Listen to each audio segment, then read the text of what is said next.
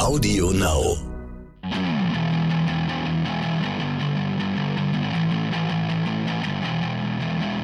Sie hatte damals, sie war ja schlank, hatte diesen kurzen Schopf. Ich fand immer diese aus wie so die Bassistin in einer Mädchenrockband.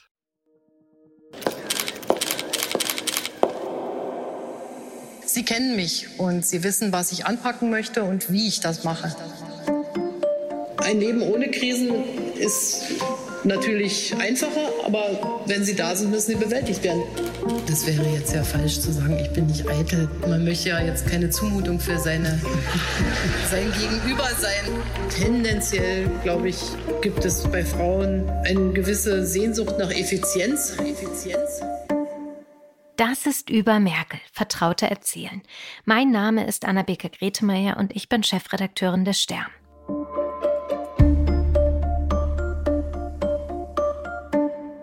Das Mädchen und die Macht. Die erste. Die Kanzlerin. Evelyn Roll hat gleich drei Merkel-Biografien veröffentlicht im Laufe der Jahre. Die erste bereits 2001. Man kann, glaube ich, schon sagen, Frau Merkel übt eine große Faszination auf Frau Roll aus. Das birgt aber auch gleichzeitig eine Gefahr. Denn wenn sich eine Berichterstatterin intensiv mit einer Person beschäftigt, dann kann unter Umständen die journalistische Distanz darunter leiden. Um dieses Miteinander soll es dieses Mal bei Über Merkel gehen. Um den Umgang der Medien mit Angela Merkel und umgekehrt. Um Angela Merkels Beziehung zur Presse. Und was hat Helmut Kohl mit all dem zu tun? Reisen wir zurück in das Jahr 2000. Merkel ist Generalsekretärin der CDU. Die Partei steckt in einer tiefen Krise. Es ist die Zeit der sogenannten Parteispendenaffäre. Ein dubioser Koffer mit einer Million D-Mark, konspirative Treffen, schwarze Kassen und das bröckelnde Denkmal von Helmut Kohl. Einige Wochen lang dümpelt die Volkspartei führungs- und orientierungslos vor sich hin. Es ist der 16. Februar. Wolfgang Schäuble sitzt in der Bundespressekonferenz. Es gehe ihm um einen Neuanfang, sagt er. Und ich kann diesem Neuanfang am besten dadurch dienen, dass ich nicht mehr für das Amt des Vorsitzenden kandidiere. In der Konsequenz dieser Entscheidung werde ich auch auf dem Parteitag im April zur Wiederwahl als Parteivorsitzender nicht zur Verfügung stehen. Auftritt Angela Merkel. Sie gilt als unbelastet, frisch, hat mit all den Skandalen nichts zu tun. Am 10. April 2000 wird sie zur neuen CDU-Bundesvorsitzenden gewählt. Aber bevor wir da jetzt hinspringen, geht vielleicht alles ein bisschen schnell, da möchte ich gern erst nochmal über die Zeit davor reden. Denn Evelyn Roll hat offenbar ziemlich früh gespürt, dass da eine auf der politischen Bildfläche erschienen ist, die bleiben wird. Als Merkel zur CDU-Chefin aufsteigt, da sitzt Evelyn Roll nämlich schon an ihrer ersten Biografie, die im September 2001 erscheint. Sie begleitet Merkel zu diesem Zeitpunkt schon jahrelang. Ihr allererster Artikel über Angela Merkel, der erscheint sogar schon am 30. Januar 1993. Nur kurz für Sie, dieses Gespräch habe ausnahmsweise nicht ich selbst geführt, sondern meine Kollegin Isa von Heil, und zwar im Herbst letzten Jahres. Warum haben Sie sich denn so früh für Merkel interessiert? Also ich finde rückwirkend gar nicht, dass es so früh war. Die hatte ja 2000 schon eine Karriere hingelegt nach der Wende von 0 auf 100 in zehn Jahren. Aber es gab einen Moment, wo ich es genau wusste, die will viel mehr. Das war in der berühmten Spendenaffäre. Da war sie schon Generalsekretärin und da gab es eine Pressekonferenz und alle flatterten rum, weil eben diese furchtbare Spendenaffäre war und Kohl verriet und verriet die Namen der Spender nicht, hat er ja bis zu seinem Tod nicht gemacht. Und alle waren aufgeregt und Schäuble beantwortete unsere Fragen und sie war immer, während er redet, mit der rechten Hand über diesem Regler, auf dem man drücken muss, wenn man sein Mikrofon anmachen muss. Wie im Wilden Westen oder in einem Film über den Wilden Westen so Revolverhelden ihre Revolver entsichern, falls es brenzlig wird. Und dann kam er wirklich ins Schleudern. Da fragten Kollegen von mir, ob denn irgendein neuer Name dazu gekommen sei in dem letzten äh, Bericht. Und Schäuble eierte eigentlich nur ganz wenig und zack hat sie auf diesen Knopf gedrückt und ist reingegangen und hat mit klarer Stimme ihren Parteichef unterbrochen und hat gesagt, es ist durch diesen Bericht der Name keines einzigen Spenders ähm, dazugekommen. Und da habe ich mir in meinem Blog geschrieben, die ist längst mehr General als Sekretärin. So haben wir dann auch in der Süddeutschen meine Geschichte genannt. Und das war unbedingt der, Mom äh, also ungefähr der Moment, wo ich dachte, das lohnt sich über den Buch zu schreiben. Mhm. Das fanden damals noch nicht alle. Ich glaube, das fanden besonders Frauen. Ich fand da schon ihre Geschichte so spektakulär interessant, wohingegen die Jungs in meiner Redaktion so mit dem Kopf wackelten und sagten, was willst du mit der? Die ist doch nur ein Betriebsunfall der Geschichte. Und es war aber dann anders. Sie merken es. Evelyn Roll ist ganz nah dran gewesen an den Ereignissen. Sie ist eine sehr genaue Beobachterin. Sie schreibt fast 30 Jahre über Merkel, vor allem in der SZ. Als Merkel davon erfährt, dass Roll regelmäßig über sie schreibt, sagt sie, ich will davon nichts wissen und ich will mit Ihnen dafür auch nicht reden, aber ich muss mit Ihnen ja reden, weil Sie in Ihrer Zeitung über mich schreiben. Das erzählt Roll der Zeit im vergangenen Jahr. Sagt auch viel aus über Merkels Verhältness zu den Medien. Es gab also urplötzlich Anfang der 90er, 1991, diesen Überraschungscoup. Kohl ernennt das, äh, die Frauenministerin und sie heißt Angela Merkel und sie kommt ja aus dem Nichts. Sie haben es eben schon angedeutet.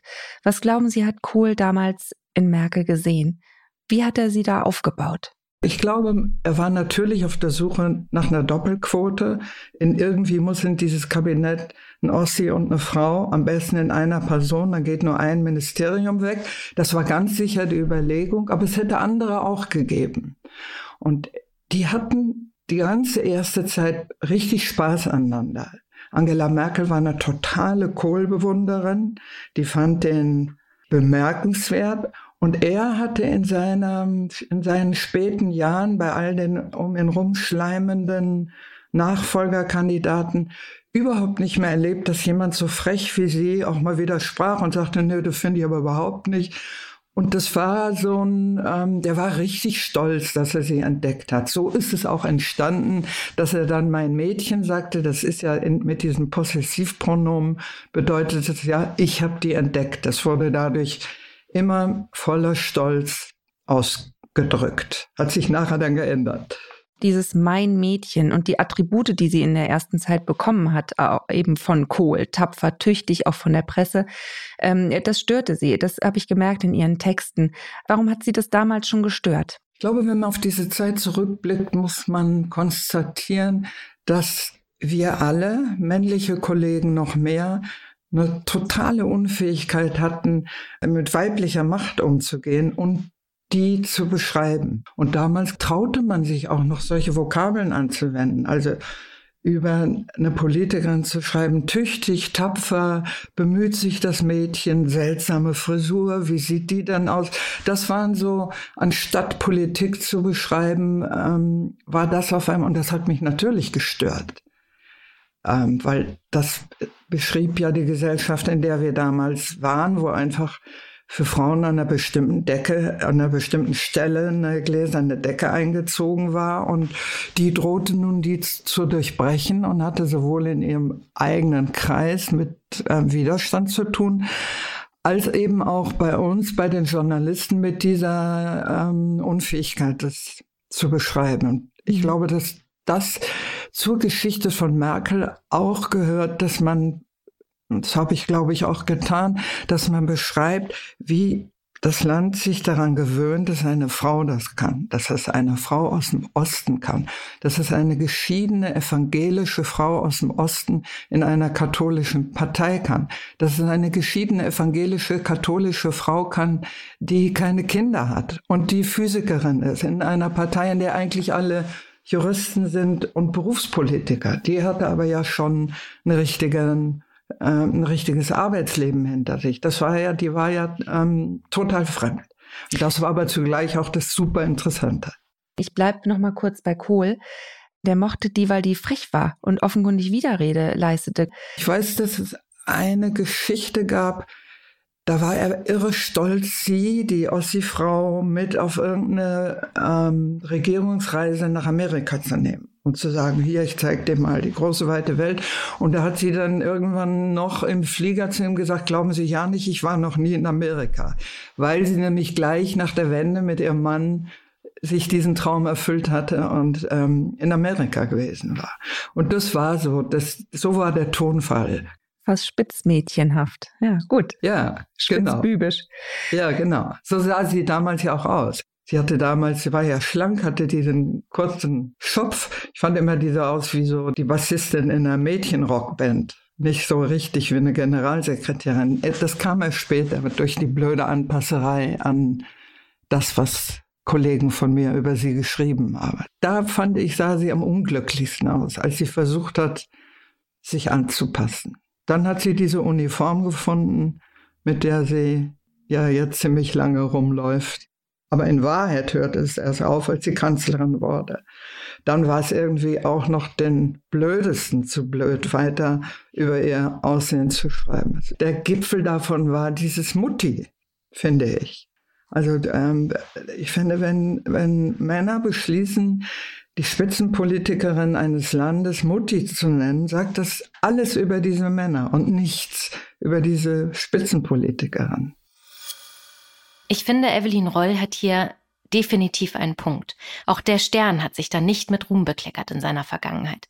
Auch wir haben Angela Merkel in unseren Artikeln über Jahre hinweg immer wieder als Mutti bezeichnet. Ich gehe noch mal kurz zu Kohl zurück. Was hat sie denn so in den ersten Jahren von ihm gelernt? Was hat sie übernommen, was sie dann zum Laufen gebracht hat?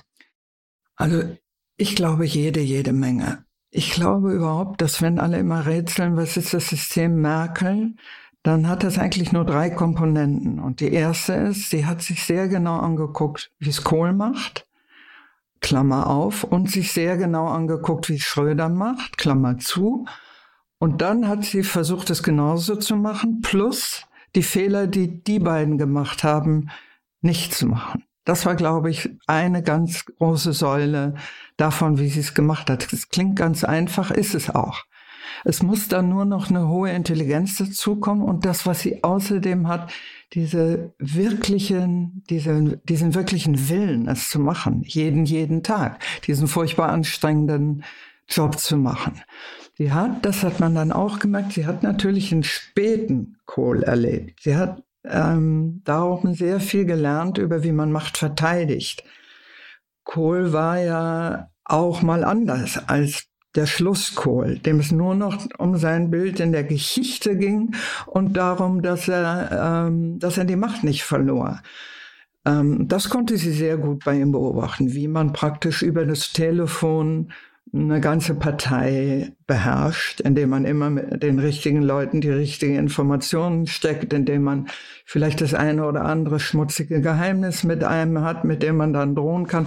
Dieses ganze Zeug, wie man Macht verteidigt, hat sie ähm, hat sie von ähm, von Kohl gelernt. Aber sie hat natürlich auch von ihm gelernt, wie man besser nicht aufhört. Ich glaube, dieses wie sie aufgehört hat, das hat wiederum sehr viel mit dem erbärmlichen Ende von Kohl zu tun. Mit dem erbärmlichen Ende von Kohl stellt sich dann natürlich die Frage nach seiner Nachfolge. Und da stehen auch einige in den Startlöchern. Allen voran ein paar Männer eines inoffiziellen Netzwerks in der CDU, genannt der Andenpakt. 2003 macht der Spiegel publik, wie dieser funktioniert. Grob Ende der 70er Jahre schwören sich ein Dutzend Nachwuchspolitiker aus der Jungen Union die ewige Treue. Im Flugzeug über den Anden bei einer Delegiertenreise in Südamerika. Auf eine Serviette kritzeln unter anderem die späteren Ministerpräsidenten von Hessen, Roland Koch und Volker Bouffier, ein Manifest. Sie wollen sich gegenseitig stützen und fördern, die CDU erneuern unter sich besonders Jahre später, wenn es um Kohls Nachfolge gehen wird. Auch der spätere Bundespräsident Christian Wulff gehörte diesem Andenpakt an. Aber die Rechnung, die haben sie ohne die Wirtin gemacht. Ich glaube, dass sie darüber hinaus als ähm, Naturwissenschaftlerin und ungewöhnlich intelligente Frau längst verstanden hatte, dass diese Jungs, die sich im Andenpakt organisiert hatten und die alle ziemlich gleich scharf drauf waren, Kohls Nachfolger zu werden, dass sie sich in entscheidenden Momenten vielleicht selber neutralisieren würden. Also wenn einer aus der Kurve fliegt und fünf, die bisher die besten Buddies waren, stehen in dieser Kurve, fangen die dann an, sich zu hauen, wenn, sie, wenn sich entscheidet, wer jetzt weiterfährt.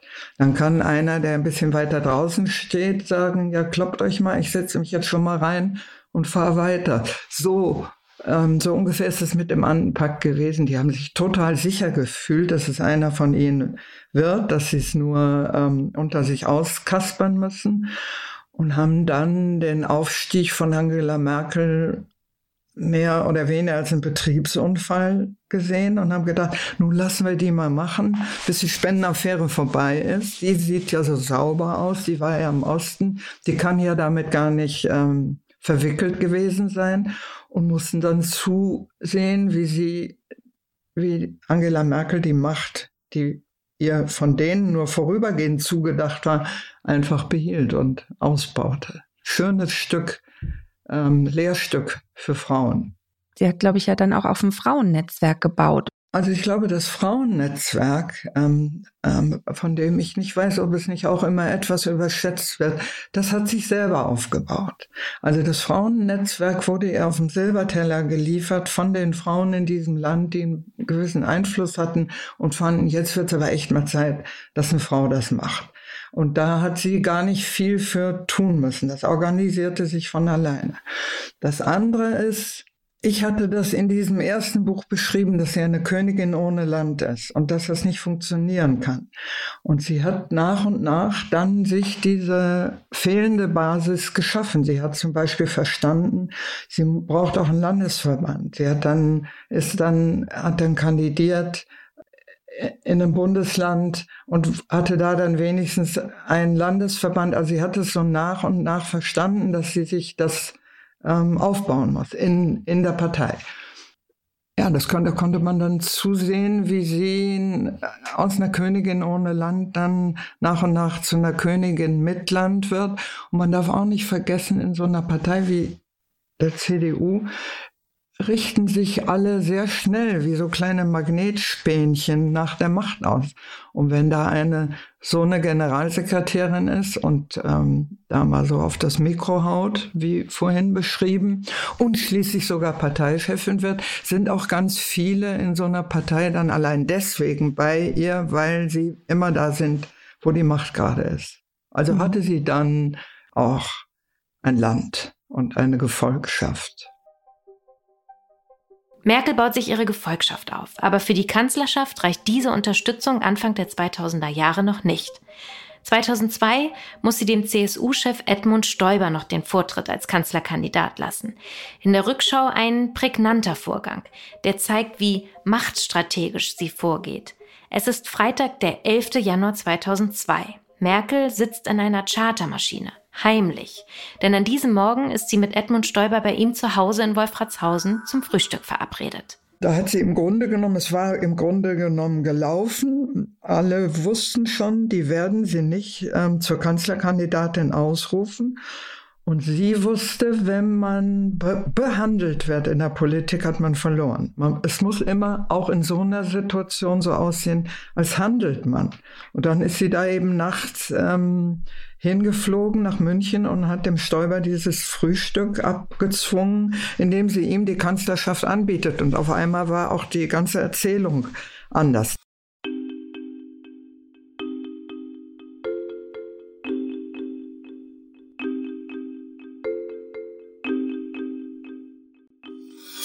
Was hat sie denn nicht gut gemacht? Was war, was war daneben? Also das, das sind in, in, in meinen Überlegungen lauter Sachen, wo sie aber auch abhängig war, weil das alles Dinge waren, die man international hätte regeln müssen. Man hätte nach dieser Finanzkrise ähm, das Finanzsystem wirklich grundlegend ähm, ändern müssen. Wir würden ja heute wieder die Banken retten müssen, wenn wieder irgendwelche ähm, Spekulanten, Banker so, so etwas machen würden. Sie hätte die anderen dazu bewegen müssen, 15 so ähnlich wie Deutschland mit den Flüchtlingen umzugehen. Das ist ihr nur in Teilen gelungen. Das heißt, dass diese ganz großen Weltprobleme, da haben ihr halt dann die Spielkameraden gefehlt. Da wollten die anderen eben was anderes machen. Und da, das empfinde ich als lauter noch nicht gelöste Probleme. Ja. Äh, hat sie genug für die Frauen getan in ihrer Rolle 16 Jahre lang?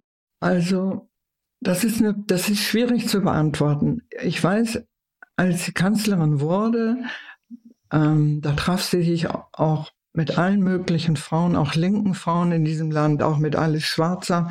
Und sie hat damals mal zu mir gesagt, ich werde diese Frauen alle enttäuschen, weil ich bin ja keine Kanzlerin der SPD, sondern ich bin eine CDU-Kanzlerin. Wie das die angesprochene Frau Schwarzer selber sieht, das können Sie nachhören in Folge 1 dieses Podcasts. Und natürlich haben wir diese Frage schon oft gestellt, ob Merkel denn genug für die Frauen getan hat.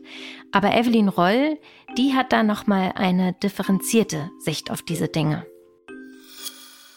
Und sie hatte außerdem, das merkt man auch an ihrem Umgang mit ihrem anderen Alleinstellungsmerkmal, mit dem Osten, sie hatte als Kanzlerin nicht die Idee, ich muss die Dinge, die ich bin, nämlich Frau und Ost, besonders ähm, nach vorne bringen, sondern ganz im Gegenteil. Ich muss den Menschen zeigen, dass ich für alle da bin. Ich bin jetzt die Kanzlerin von allen Deutschen und wenn ich dazu oft ähm, auf meinem ostdeutschen Sein oder auf meinem Frausein rumreite, ähm, dann geht es, ist es mit diesem Amt nicht ähm, zu verbinden. Außerdem hatte sie früh die Erfahrung gemacht, dass man die Tatsache, dass man eine Frau ist in der Politik, immer mitbedenken muss, aber nie drüber reden darf.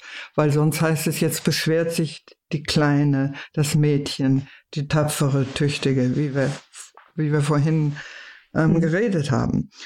Und dann kam dazu, das teilt sie mit den Frauen ihrer Generation, auch im Westen, zum Beispiel mit mir.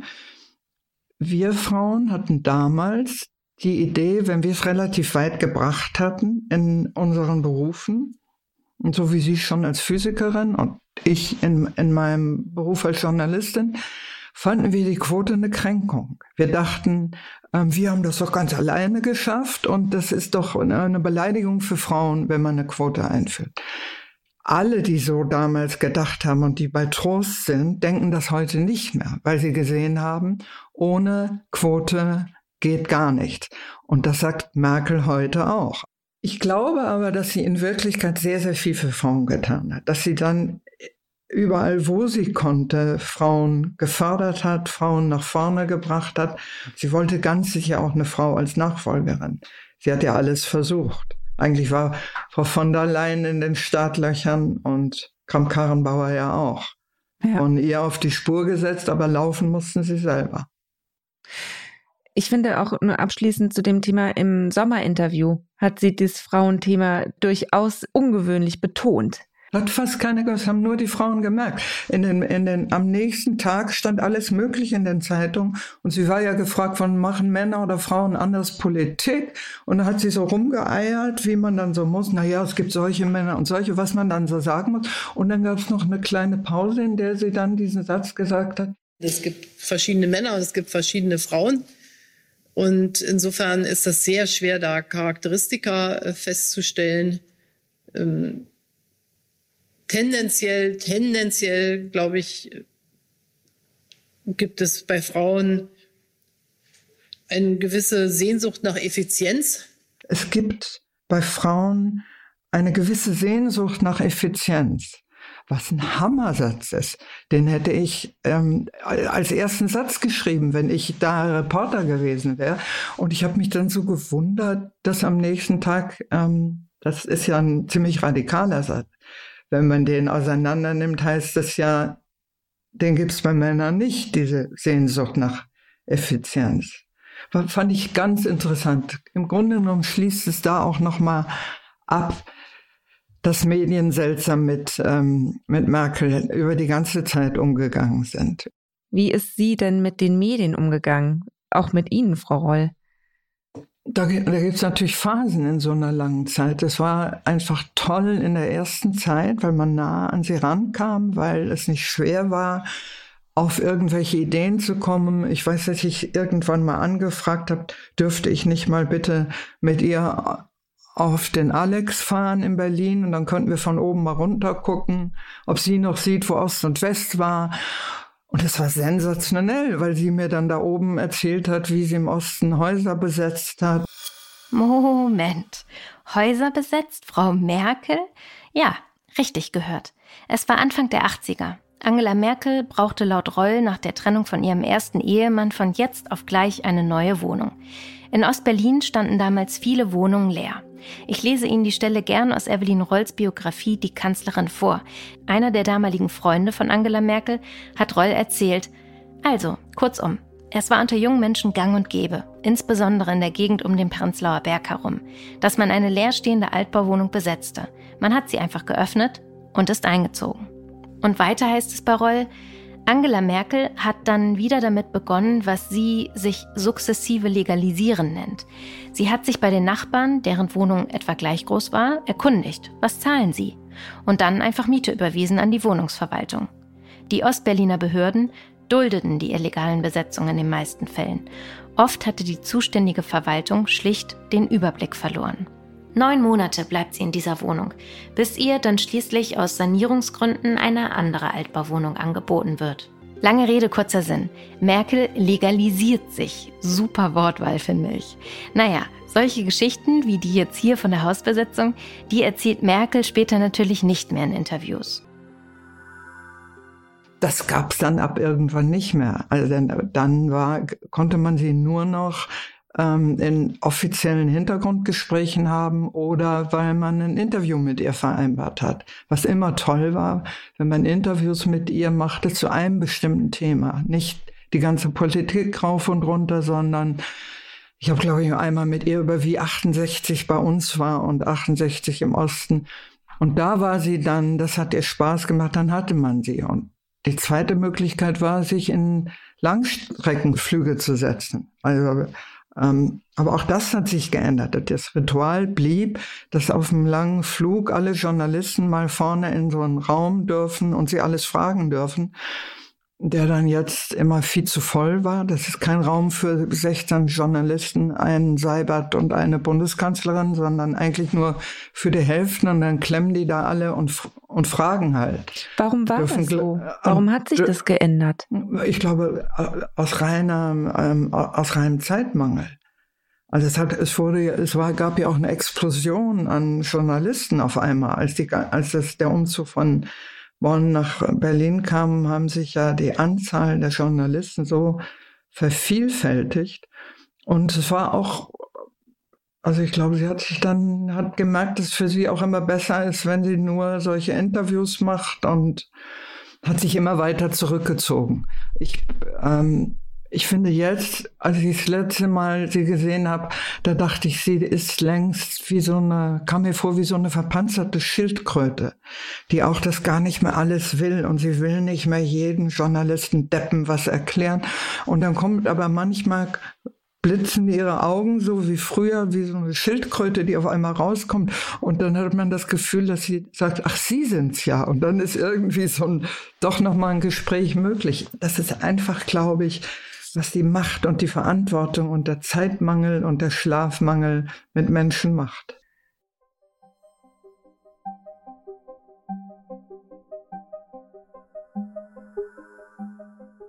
Merkel als verpanzerte Schildkröte. Das ist mal wieder so eine typische Rollformulierung. Das muss man ihr wirklich lassen. Überschriften wie mehr General als Sekretärin. Genau mit diesen Formulierungen schafft Roll so Bilder im Kopf ihrer Leserin. Denken Sie mal an den Vergleich Merkels mit dem Revolverhelden vom Anfang dieser Folge. Es ist das Können einer der renommiertesten Journalistinnen Deutschlands.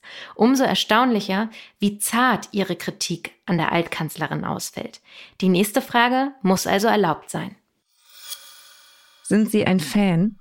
Ja, das ist, die, das ist eine Gefahr, wenn man sich lange mit jemandem beschäftigt. Ich, als ich noch in der Lo Lokalredaktion gearbeitet habe, da haben die meine Kollegen immer gesagt, die Roll kann man ins Gefängnis schicken zu einem Schwerverbrecher. Dann redet die drei Tage mit dem und dann kommt sie zurück und sagt, ach eigentlich ist der ganz nett und man kann verstehen, wie er dazu geworden ist. Und genau das passiert natürlich, wenn man eine Biografie über jemanden schreibt. Je mehr man sich reinversetzt und über die Beweggründe von jemandem nachdenkt, ähm, umso mehr ähm, fiebert man mit und freut sich, wenn Erfolg ist. Es ist, eine ganz, ähm, ein ganz heikler Eiertanz, weil als Leser haben Sie das wahrscheinlich nicht gerne, wenn Sie ähm, ein Buch lesen, wo Sie merken, die, ähm, die Autorin ist ein Fan. Und auch wenn man viel mit jemandem zusammen ist, über den man schreibt oder mit, auch mit den Leuten, muss man auch aufpassen. Man darf nicht dazugehören. Ähm, nein, ich möchte kein Fan sein, aber ich finde, dass sie ziemlich gut ist. Können Sie sagen, was Ihr ehrlichster Moment mit Frau Merkel war? Ein ehrlicher Moment. Ja, ein ungeschminkter vielleicht. Einer, wo Sie dachten, ich bin, das ist jetzt der Mensch Merkel. Vielleicht. Das hat man immer übrigens bei ihr. Vielleicht jetzt, wo sie so verpanzert ist, nicht mehr. Das kann sie. Das gehört zu ihren Talenten, dass sie, wenn sie jemanden gegenüber hat, dass sie dem in diesem Moment das Gefühl gibt, jetzt geht es nur um dich. Das hat mein Mann mal erzählt. Auf irgendeiner Party hatte ich den mal dabei und dann habe ich die beiden miteinander bekannt gemacht und dann merkte man, wie Merkel diesen Mann von oben nach unten scannte und äh, aber auch auf eine Art mit ihm geredet hat, dass er nachher sagte, die hat richtig mich gemeint. Das können aber viele Politiker. Das müssen Politiker auch können. Aber ähm, doch, das, das, ähm, das kann sie unbedingt. Sonst wäre sie ja nicht so ein Verhandlungsgenie, wenn sie das nicht könnte. Die, diesen Witz, den Sie auch manchmal schon angesprochen haben, ähm, und in Ihren Büchern habe ich gelesen, sie äh, Merkel imitiert. Waren Sie dabei? Wie, wie geschieht das? Wie imitiert Merkel? Also das ist ja auch fast zu so einem Topos geworden. Damit beschreiben Menschen auch oft, dass sie sie ein bisschen näher kennen. Also ich weiß, dass sie sowas nachmachen kann oder eine Weile galt es mal wie so ein Ehrensiegel, wenn man mal da oben im Kanzleramt zum Essen eingeladen war. Und Darum bin ich da so ein bisschen scheu mit, weil es immer so klingt wie, guck mal her, wie, wie gut ich dich kenne. Aber ich war da halt auch mal zu solchen Essen. Und da konnte man dann erleben, dass sie, ähm, wenn sie über jemanden redete, wahnsinnig gut den nachmachen konnte. Zum Beispiel als Berlusconi neu war, hat er offenbar an den Dolmetschern, die ja immer in der Leitung mithängen, vorbei gesungen, wenn er sie angerufen hat und hat dann so gesäuselt, Angela, Angelina. Und das machte sie im perfekten ähm, Italo-Slang dann nach. Da, ähm, die, die ist als privater Mensch offenbar wirklich witzig und auch ähm, ähm, Comedy begabt. Können Sie sich Witze gut merken und können einen rezitieren? Ich glaube, dass und dann sind wir, was sehr gut passt, sind, dann sind wir wieder bei Kohl auch in dieser Zeit, als sie den Kohl weggeschrieben hatte mit dem FAZ-Artikel, war sie mal bei Biolek und der fragt an einer Stelle, ähm, sind Sie denn dem Kohl überhaupt nicht dankbar? So in dem Ton, das war auch damals viel, und man sagte, kennt ihr denn gar keine Dankbarkeit? Und da hat sie einen Witz erzählt. Also, nach der großen Oktoberrevolution besuchen Forscher eine entlegene Insel im großen Sowjetreich und fragen einen Einheimischen, ähm, wie es ihm denn vor der Revolution gegangen ist. Und da sagt er Hunger, Einsamkeit, Durst und Ärger. Und dann fragt er, und ist denn nichts dazugekommen nach der Revolution? Da sagt er doch Hunger, Durst, Einsamkeit, Ärger und Dankbarkeit.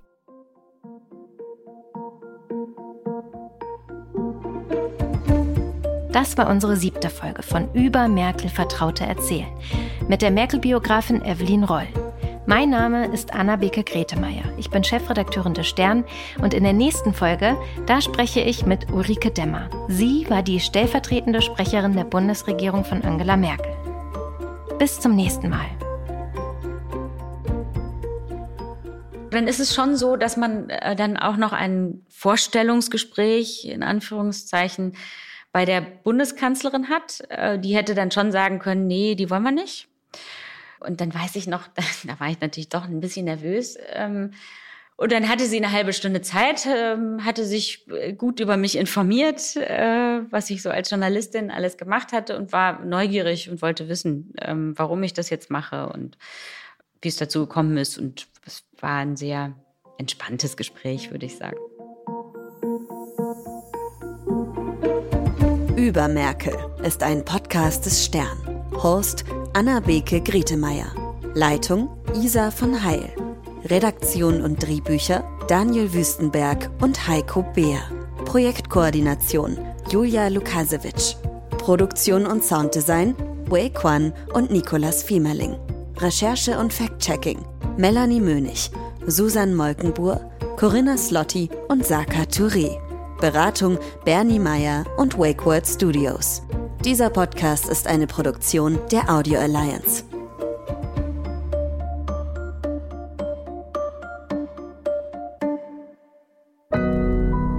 Audio Now.